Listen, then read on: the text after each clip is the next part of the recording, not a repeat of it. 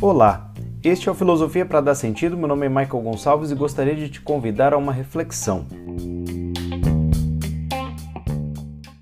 Será que o ócio é sempre uma coisa ruim?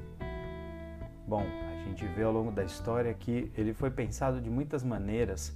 Se você não sabe o que é o ócio, ócio representa o descanso, a pausa, momentos em que a gente tira para não fazer nada ou para se dedicar a coisas que exijam pouco esforço físico, pouco movimento.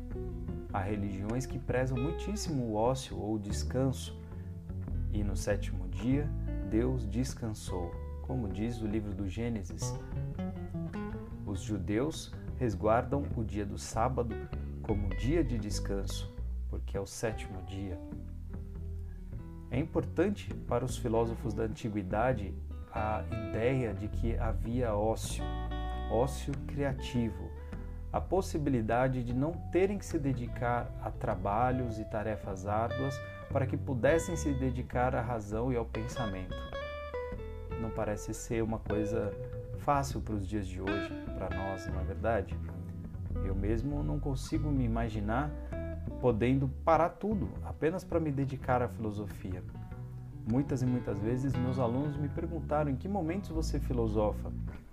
Pois é, a gente precisa se adaptar e talvez escolher alguns momentos para descansar, para parar, para refletir e até mesmo aprender a fazer reflexões e meditações filosóficas enquanto faz outras atividades. Talvez você seja uma daquelas pessoas que consegue refletir enquanto caminha, como faziam os peripatéticos, filósofos que seguiam Aristóteles. Talvez você seja daquelas pessoas que precisa de silêncio, alguns minutos de silêncio ou mesmo horas de silêncio.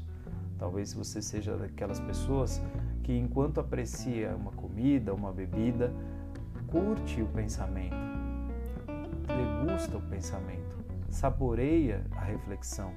Talvez você seja uma daquelas pessoas que reflete em conjunto com outras pessoas, que enquanto conversa vai realizando as ideias e complementando ideias. Muitas são as formas de desenvolver o pensamento e muitas são as formas de construir aquilo que a gente pode chamar de ócio criativo. Uma coisa, tal, eu penso que os antigos têm razão. É preciso parar, é preciso parar de vez em quando fazer algumas reflexões, fazer algumas pausas, dedicar-se à respiração e a pensar em si mesmo. Com certeza você vai abrir espaço para novas ideias. Faz sentido para você?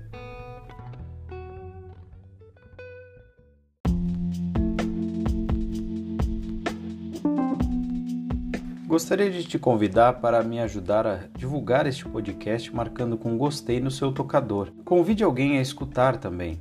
Encaminhe para alguém que goste de podcasts, de filosofia ou simplesmente de aprender. Agradeço de coração e até a próxima.